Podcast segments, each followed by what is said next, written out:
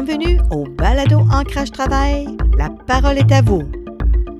Mon nom est Linda Couture, animatrice du Balado Ancrage Travail, le balado qui veut faire entendre la voix des travailleurs et travailleuses expérimentés de 50 ans et plus et celle de gestionnaires d'entreprises sur des sujets reliés au monde du travail et la place qu'il occupe dans nos vies. Mon invité Éric Maubert est coordonnateur des acteurs publics et pour le transfert de connaissances en tant que chargé de projet pour le plan ministériel du ministère de la Santé et des Services sociaux sur les troubles neurocognitifs majeurs. Prenez note que cet entretien fera l'objet de deux épisodes. Dans le cadre de ce premier épisode, vous entendrez une conversation fort éclairante et très imagée sur l'approche adaptée aux réalités du terrain, de bonnes pratiques et de l'importance du travail interdisciplinaire dans la trajectoire de soins. Bonne écoute. Euh, bonjour Eric. Euh, bonjour Linda. Ça va bien? Oui, très bien. Et toi? Merci. Oui. Donc euh, aujourd'hui, on va essayer de faire un peu le tour de ton parcours professionnel et ta formation pour débuter, pour que les gens prennent à te connaître. donc, qu'est-ce qui t'a amené à travailler sur ce programme-là mis en place par le ministère de la Santé? et retourne en arrière aussi dans tes débuts là, pour que les gens comprennent d'où tu viens. Oui. Ben écoute, Juste pour démarrer, là, pour que le, terme euh, soit bien compris de tout le monde, on parle de plan ministériel sur, le sur les troubles neurocognitifs majeurs. En fait, pour le résumer, c'est un mot un peu long pour parler du plan Alzheimer au Québec. On dit troubles neurocognitifs majeurs parce qu'il y a plusieurs maladies autour euh, de la mémoire puis des troubles neurocognitifs. Il n'y a pas que la maladie d'Alzheimer, mais c'est la plus connue. Mais c'est un terme général. Mais on va plus dire Alzheimer aujourd'hui, puis je pense que ce sera le plus simple pour tout le monde. D'accord. Donc au niveau de mon parcours, en fait, j'ai un parcours un peu atypique dans le réseau de la santé. Euh, d'abord, j'ai commencé en Europe, là, j'ai un petit accent français qui, vient de Paris. Mhm. Euh, et puis, j'ai fait du droit et de la science politique. Donc, je m'étais toujours intéressé aux programmes publics et puis euh, aux, organismes à but non lucratif. Donc, quand j'ai fait, j'ai fait deux maîtrises, puis j'ai travaillé d'abord pour les personnes en difficulté sociale, notamment les itinérants. Et puis assez rapidement, en fait, euh, autour de 2003, j'ai commencé à travailler sur le développement de services pour les personnes âgées. Donc beaucoup tout ce qui touche au service à domicile et puis euh, à l'hébergement. Et puis en arrivant au Québec en, en 2007, j'ai eu la chance de pouvoir faire exactement la même chose ici. Euh, j'avais travaillé d'abord dans une entreprise euh, d'économie sociale qui propose du ménage dans le quartier de Côte-des-Neiges, à mmh. Montréal. Euh, puis après, j'ai eu un poste à la FADOC pendant 5 ans, à la Fédération de l'âge d'or du Québec. C'est un réseau, je pense que beaucoup de monde connaît. Puis je travaillais justement sur la, qualité de vie dans les résidences privées. Et depuis 2013, donc j'ai eu l'opportunité de travailler sur le, le plan Alzheimer au Québec. Ça a été vraiment le lancement en 2013. Euh, c'était donc ça a, démarré, ça a démarré par un projet pilote, puis depuis 2016, c'est vraiment un projet provincial. Ah. En fait, on est, on est quatre chargés de projet. On, le, on accompagne le, le, plan ministériel pour lui permettre de mieux s'appliquer au niveau de, des régions puis des différents territoires. Et euh, le Québec est réparti en quatre. En fait, c'est rattaché aux, aux, universités, euh, aux facultés de médecine. C'est pour ça, d'ailleurs, moi, je, je, représente le territoire de McGill. Il y en a une qui représente le territoire de l'Université de Montréal, Université Laval à Québec, puis Université de Sherbrooke. Mm. Donc c'est comme ça qu'on a différents territoires. Puis euh, ce qui me fait que moi aussi, avec McGill, j'ai la chance de pouvoir travailler avec euh, euh, les, territoires du Grand Nord, notamment Nunavik et puis mmh. de la baie James. Oui, on va en parler un petit peu tout à l'heure aussi. Mais le rôle, les objectifs principaux et les actions du plan et du programme, brièvement, pour donner une idée, euh, euh ben, ton rôle, mais aussi euh, le rôle du ministère. Qu'est-ce qui se passe dans ce milieu du programme Alzheimer au Québec? Oui, ben, écoute, c'est sûr que je, pourrais en parler pendant des heures. Là, je vais essayer de faire court, mais pour résumer un petit peu ce qu'on fait, nous, on, notre rôle en tant que chargé de projet, comme j'ai dit, là, je, fais du droit, de la science politique, là, je ne suis pas du tout euh, clinicien, mais c'est vraiment d'accompagner le réseau de la santé donc sur les questions de transfert de connaissances, puis d'organisation du réseau. Donc on parle de, transfert de connaissances dans le sens où c'est une maladie dont on parle beaucoup, mais qui n'est pas encore tout le temps bien connue. Puis surtout au niveau des médecins de famille, des infirmières, des travailleurs sociaux, euh, il y a des spécialistes qui le connaissent bien, mais, mais l'ensemble du réseau de la santé n'est euh, pas toujours à l'aise avec cette maladie. Donc il y a vraiment l'idée que ce soit aussi euh, connu que le diabète ou euh, le cancer du sein, que n'importe quel médecin, n'importe quel employé du réseau de la santé ait des bons réflexes quand ils sont quelqu'un qui commence à avoir des symptômes, puis qu'on puisse faire un dépistage précoce, qu'on puisse repérer les gens malades, qu'on puisse bien les évaluer, puis qu'on puisse après les, envoyer avec les bonnes personnes. Tu parlais justement que tu as une partie importante de ton activité, c'est d'outiller ces gens-là. Donc, c'est qui ces intervenants intervenants-là de la santé? Et je pense que tu as, une force aussi au niveau communautaire et les familles. C'est quoi la place des familles dans tout ça aussi? Oui, c'est ça, exactement. C'est-à-dire qu'au début, notre point de départ, en fait, euh, on est parti d'un rapport qui a été rédigé en 2007 et déposé en 2009 par euh, Dr Howard Bergman. Donc, s'il y a des gens qui connaissent un petit peu le plan Alzheimer, on parle beaucoup du rapport Bergman. C'est vraiment notre, notre pilier central avec lequel on travaille depuis euh, bientôt 15 ans. Euh, c'est vraiment, euh, il y a des orientations là-dedans, puis on essaie de les appliquer au fur et à mesure. Mais le point de départ de nos travaux au niveau du ministère, là, depuis 2012-2013, c'est de repérer les gens malades. Parce qu'aujourd'hui, quand les gens sont repérés dans, le, le, réseau de la santé, c'est plutôt à la fin de la maladie. Quand vraiment on est dans des situations où l'Alzheimer est très avancé, où les, les, situations sont dans des, les familles sont dans des situations d'épuisement, puis que les personnes qui vivent avec la, maladie sont, sont déjà un peu en situation de crise. Mais les, les proches aidants aussi. C'est ça, quand je parle des familles, c'est les proches aidants. Ils sont, ils sont déjà épuisés. C'est quand ils atteignent leur limite, ils, ils, lèvent un drapeau rouge, puis là, en général, les médecins font les évaluations. Donc, le point de départ, là, par rapport à ta question, c'est de, mieux repérer les gens. Il y, a, même des statistiques qui disent qu'il y a à peine 50% des, des patients euh, qui sont diagnostiqués au, Québec et au Canada. Donc ça ne veut pas dire que tout le monde a Alzheimer, là, vous vous, vous inquiétez pas parce que vous, vous, oubliez vos clés, mais, euh, mais malgré tout, il y a, y a, vraiment un manque, puis euh, de leur repérer tôt.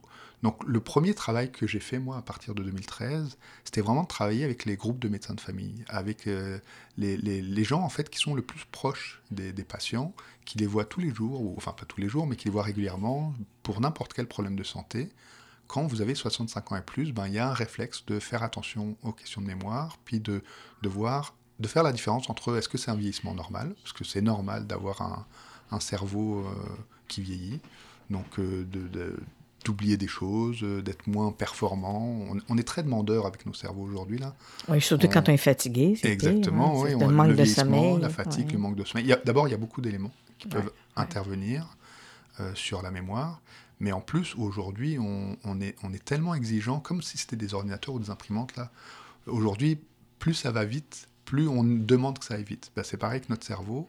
On est très sollicité. Avant, on avait un journal, euh, on avait un réseau familial, on, vivait dans une ville, puis on, était tout le temps dans le même univers. Aujourd'hui, on a Internet, euh, on lit les nouvelles tous les jours. Les euh, réseaux sociaux. Les réseaux sociaux, le cinéma, la, la, lecture, la musique, ça fait que on sollicite notre cerveau beaucoup plus qu'avant. Donc on a l'impression qu'ils fonctionnent moins. Mais souvent, il y a beaucoup de gens qui ont des inquiétudes sur leur mémoire, qui sont, sont plus, ils ont plus besoin de, de, repos ou, comme vous dites, d'aller euh, d'aller se promener, d'activité physique. L'activité physique est très importante pour le cerveau, l'alimentation, les saines habitudes de vie en fait. Non seulement c'est bon pour tout le monde, en plus on pourra en parler tout à l'heure, c'est même bon pour les gens malades. Mais, euh, c'est, en fait, c'est en train de parler, c'est la prévention puis prendre soin de soi. Là. Exactement. Hein? Mais pour répondre en tout cas à ta première question, là, je, tu vois, c'est un sujet qui me passionne, donc je pourrais en parler pendant des heures. Mais on travaille surtout, donc au début en 2013, ça a été de travailler avec les médecins de famille pour faire du repérage à grande échelle. Euh, et donc on a travaillé, euh, au, au, début c'était ce qu'on appelle des projets pilotes. et puis depuis 2016, c'est vraiment tous les groupes de médecins de famille à travers tout le Québec euh, qui sont obligés d'être formés, de connaître, de comprendre la maladie, puis de savoir en fait c'est quoi les, premiers gestes à faire. On ne veut pas faire des spécialistes partout, mais l'exemple que je donne tout souvent, c'est euh, euh, une femme de 40 ou 50 ans qui va voir son médecin de famille. Le médecin va tout le temps se poser la question Ah, est-ce qu'on a besoin d'une mammographie? J'ai deux, trois questions à lui poser pour, pour voir s'il si, y a un problème avec ça. On voudrait que ce soit exactement la même chose avec quelqu'un de 65 ans et plus. C'est pas tout le monde qui a un cancer du sein, puis c'est pas tout le monde qui a l'Alzheimer, mais c'est un réflexe euh, qui est mhm. nécessaire. Puis euh, là, ça commence à être bien. Là, comme depuis 2016, on, a développé le programme à travers le Québec, ça commence à être bien fait. C'est pour ça que maintenant, on travaille beaucoup plus sur ce qu'on appelle la trajectoire de soins. Et quand je parlais tout à l'heure d'organisation du réseau de la santé, c'est de s'assurer aussi que tous les professionnels travaillent bien ensemble. Le médecin, il travaille bien avec une infirmière, avec une TS. Le groupe de médecins de famille, il faut qu'il travaille bien avec le service à domicile ou avec l'hôpital. Euh, il y a beaucoup d'acteurs après, euh, comme on dit, un peu le millefeuille, là, où il faut que tous mmh. les, où les gens travaillent en silo, c'est pas toujours le terme. mais l'idée, c'est de s'assurer que quand un patient commence à être pris en charge par le réseau de la santé, c'est qu'après, il puisse avoir des transitions d'un professionnel à un autre qui se passe dans les meilleures conditions. Puis c'est là où, où, je reviens aussi sur ta première question. La famille est très importante, l'entourage, quand on dit les proches, c'est pas obligatoirement le, le la frère ou les sœurs, mais ça peut être le conjoint, ça peut être des amis de longue date. Parce qu'il y a des gens, des fois, ils ont de la difficulté à demander de l'aide, hein, puis ça prend du temps, c'est peut-être ça aussi, un des, facteurs. Donc, euh, on sait que poursuivre, il faut voir ça comme une maladie chronique. Il faut que la personne puisse vraiment connaître sa maladie, la comprendre, puis être bien entourée. Donc, la famille est très importante, puis les organismes communautaires. Euh, là, moi, je travaille pour le réseau de la santé. Donc, le travail important de transfert de connaissances, il est pour les cliniciens.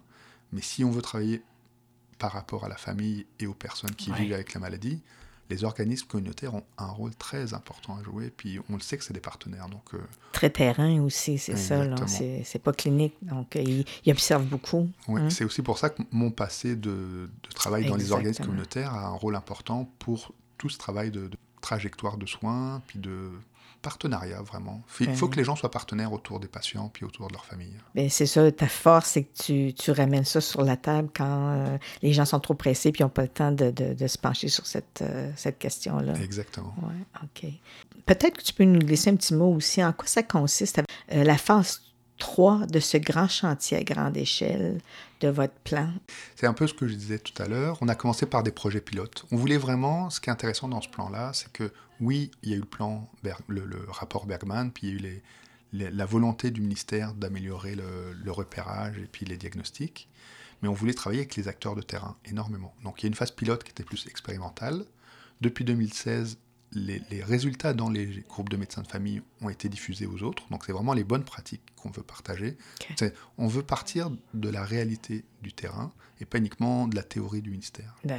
Euh, et donc c'est ce qu'on appelle la phase 2. La phase 2, c'est vraiment tous les GMF travaillent de la même manière, une harmonisation pas de la même manière, parce que sûr, quand on est en Abitibi, en Gaspésie, en Outaouais ou à Sherbrooke ou à Montréal, on n'est pas dans la même réalité des fois au niveau des ressources ou, des profils des, patients, mais qui est une harmonisation quand même dans la pratique.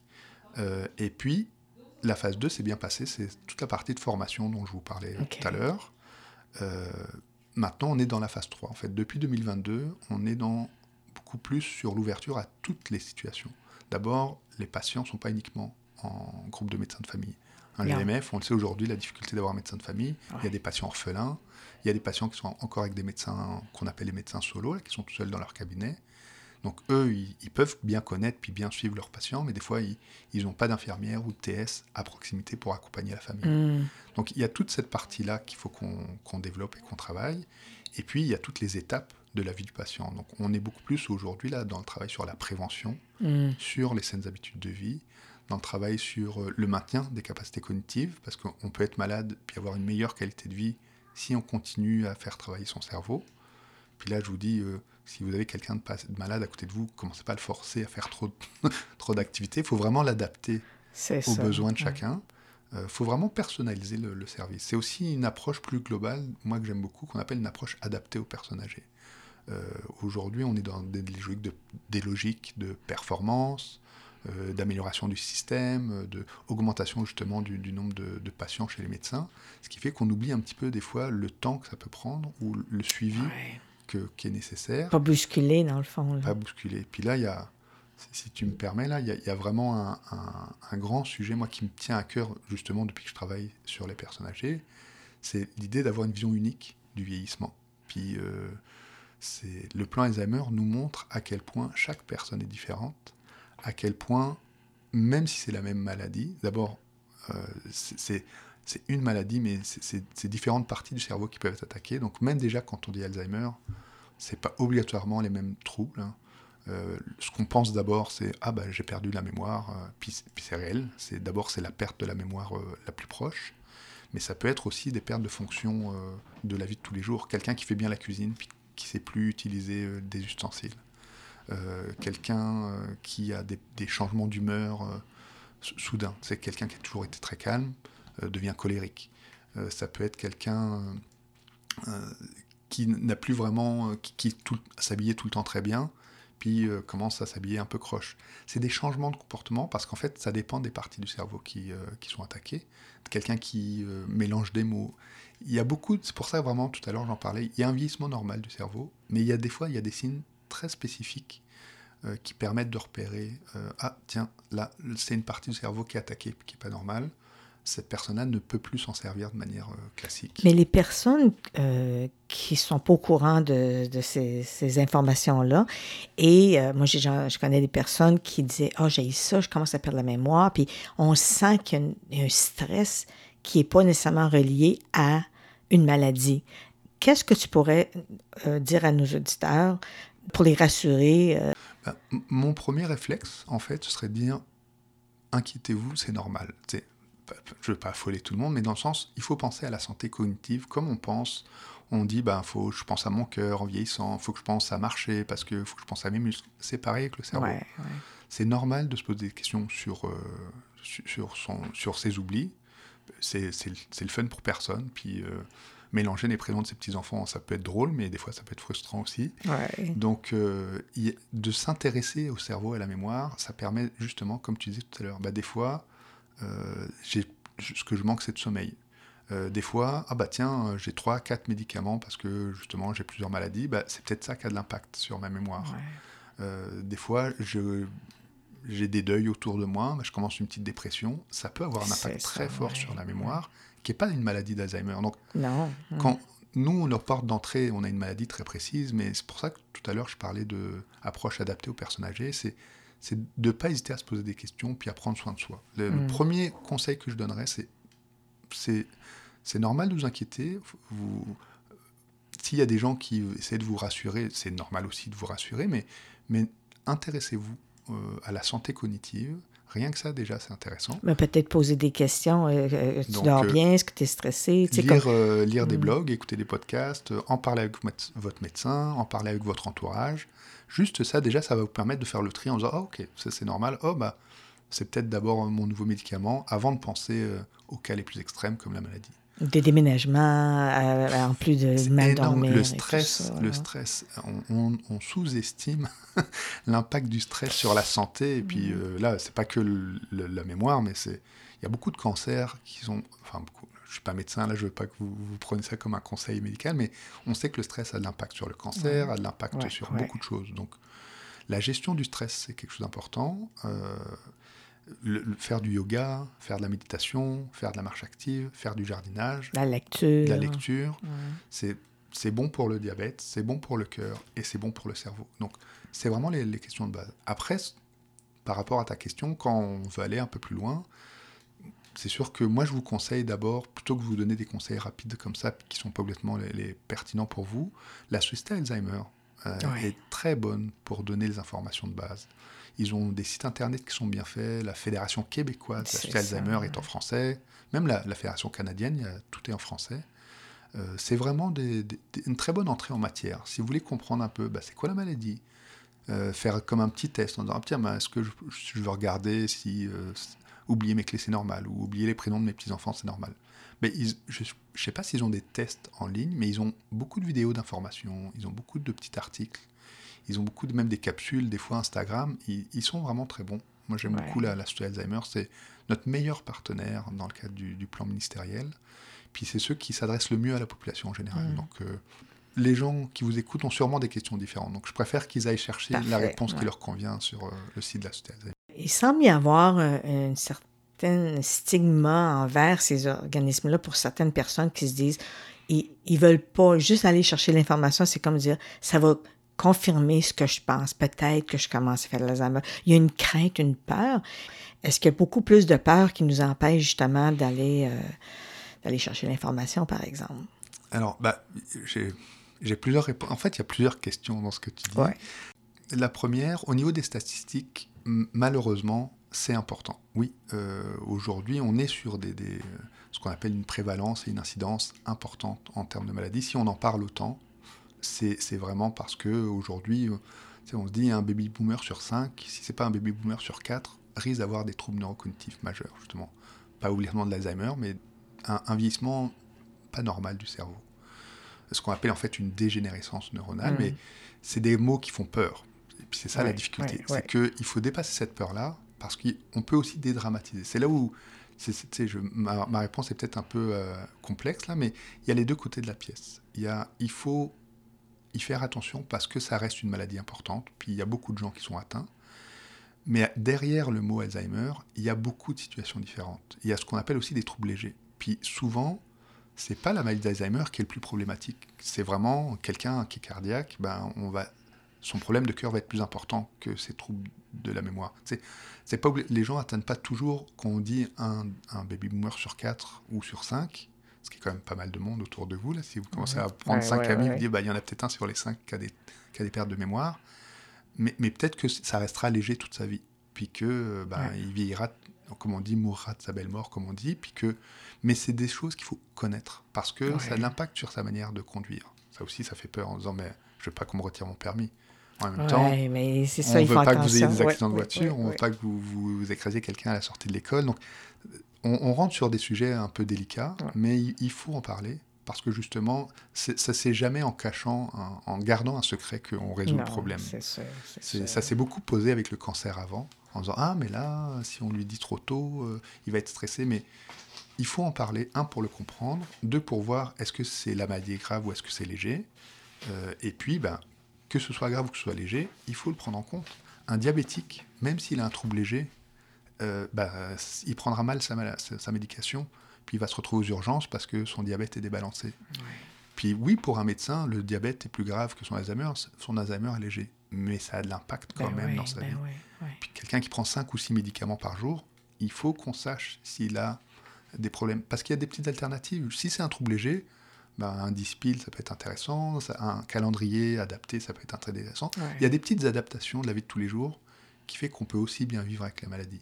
Il y a une confiance euh, de leur capacité quand ils sont capables de gérer. Euh, Exactement. Parce que les gens sont autonomes ils veulent rester à la maison. Hein, Exactement. puis, puis, notre rôle aussi, c'est de permettre aux gens d'être autonomes le plus longtemps possible.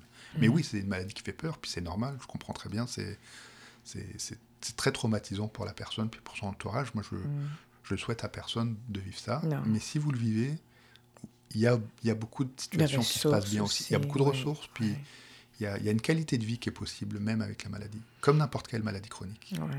Mais les impacts de la pandémie, et plus spécifiquement le confinement, pour les personnes qui n'ont pas de problème neurocognitif versus ceux qui en ont, c'était quoi votre lecture de, l'impact de cette pandémie confinement-là, même chez les gens jeunes, là, on en parle. Hein? Ah ben, la pandémie, c'est, ça a été, on dit toujours un, mal pour un bien ou un bien pour un mal. Là, c'est, on, avait vraiment un problème de santé publique, puis je sais qu'il y a encore des gens qui le débattent, mais il y avait un vrai problème de santé publique où il fallait répondre rapidement. Puis c'est des mesures très fortes contre une maladie qui avait un impact très fort. Mais, mais il y a je sais pas c'est quoi le bon terme, parce qu'on dit dommages, dommages collatéraux, je sais pas quoi, c'est comme quelque chose de très bureaucratique, parce que dans la réalité des gens, ça a beaucoup d'impact. Mais oui, le confinement a eu énormément d'impact dans la vie des gens, que ce soit des jeunes, que ce soit des vieux, que ce soit des, des adultes de, de, tout âge. Euh, ça a énormément augmenté le stress, l'isolement, euh, les dépressions. Euh, non, non, ça a, ça a beaucoup d'impact. Même sur la santé physique.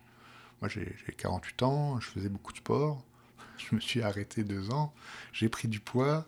Quand j'ai commencé à reprendre le sport au mois de mars, ça a été vraiment difficile. Donc j'ai pensé aux personnes âgées, quelqu'un qui déjà, pour une raison ou une autre, euh, était moins en, moins bonne santé, avait moins l'habitude de marcher, d'être enfermé pendant un an, deux ans, parce que c'était ça, on est enfermé. on perd, on perd de la masse musculaire, on perd du cardio, et puis de de le récupérer, ben, des fois, c'est pas toujours évident. Donc, euh, l'isolement social et puis euh, ce qu'on appelle le déconditionnement physique ont beaucoup d'impact sur la vie de tout le monde, puis pour un adolescent comme pour une personne âgée. Hein. Donc, imagine au niveau cognitif, euh, c'est physique, c'est une chose, mais cognitif.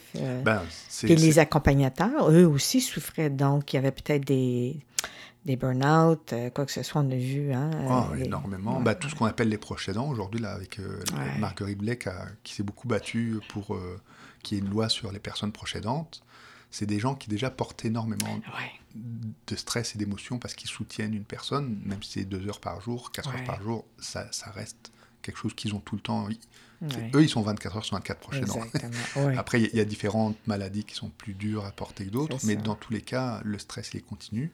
Avec le confinement, ça, c'est multiplié par 10, par 100, par 1000 selon les situations. Mm. Ça n'a fait que aggraver. C'est c'est moins de chirurgie à l'hôpital, c'est moins de suivi avec leurs médecins. C'est reporté. C'est reporté. Euh, et puis, ce qu'on parlait tout à l'heure, toutes les saines habitudes de vie, là, bah, à moins que vous viviez à la campagne, puis que vous ayez des animaux, puis que vous pouvez faire du jardinage, il y a beaucoup d'habitudes que vous pouvez garder. Mais, mais je pense que énormément de, tout ce qui touche à la vie sociale, tout ce qui touche euh, aux activités culturelles, tout ce qui touche au sport d'équipe. Euh, exactement. Euh, vous étiez. moi, j'ai travaillé pour la FADOC, je le sais là, à 65 ans et plus, on peut être très actif. Il y a des clubs de vélo, il y a des clubs de balle molle, il y a des clubs de. Tout était coupé, non Tout s'arrête. Puis, mm. non, non, c'est. L'impact, je pense, est très fort. Puis, on va le voir encore longtemps là, dans, dans la vie des gens. Les répercussions là, à, moyen terme, puis peut-être long terme. Ceci termine la première partie de notre entretien. Soyez au rendez-vous la semaine prochaine pour écouter la suite de notre conversation qui saura capter assurément votre attention. Pour ne rien manquer, je vous invite à vous abonner gratuitement à notre page facebook.com barre oblique ancrage travail et partager dans vos réseaux. Au revoir et à la semaine prochaine.